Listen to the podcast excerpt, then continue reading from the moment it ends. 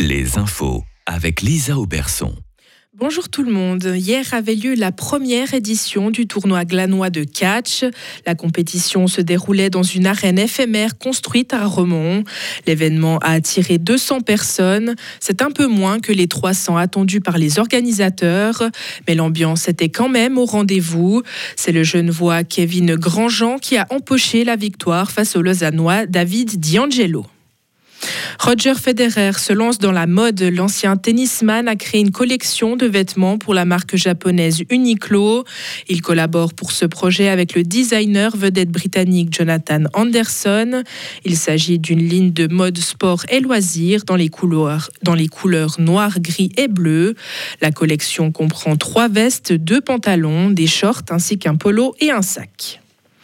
Le pape François a présidé hier à Lisbonne un chemin de croix devant 800 000 jeunes catholiques.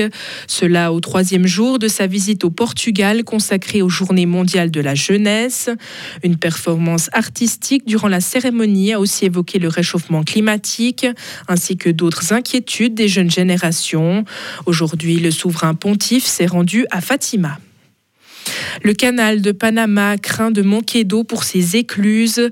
Il est confronté à une baisse des précipitations et s'assèche. Le canal représente 6% du commerce maritime mondial. Il permet la traversée de marchandises entre Atlantique et Pacifique. La directrice de l'Institut d'hydrologie du, Panama assure qu'il faut rapidement trouver une solution. Cela afin de rester une route pertinente pour le commerce international. Le grand désavantage du canal de Panama, c'est qu'il fonctionne avec de l'eau douce.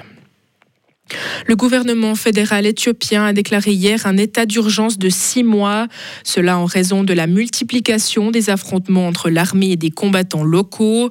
Cette escalade de violence menace le fragile équilibre dans le nord du pays.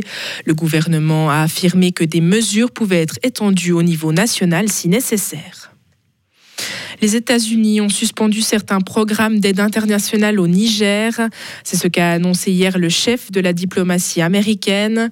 L'aide au gouvernement dépend d'une gouvernance démocratique et du respect de l'ordre, selon lui. Des points qui ne peuvent plus être assurés car les putschistes ont pris le pouvoir. Les, USA ont condamné avec force le renversement du président Bazoum.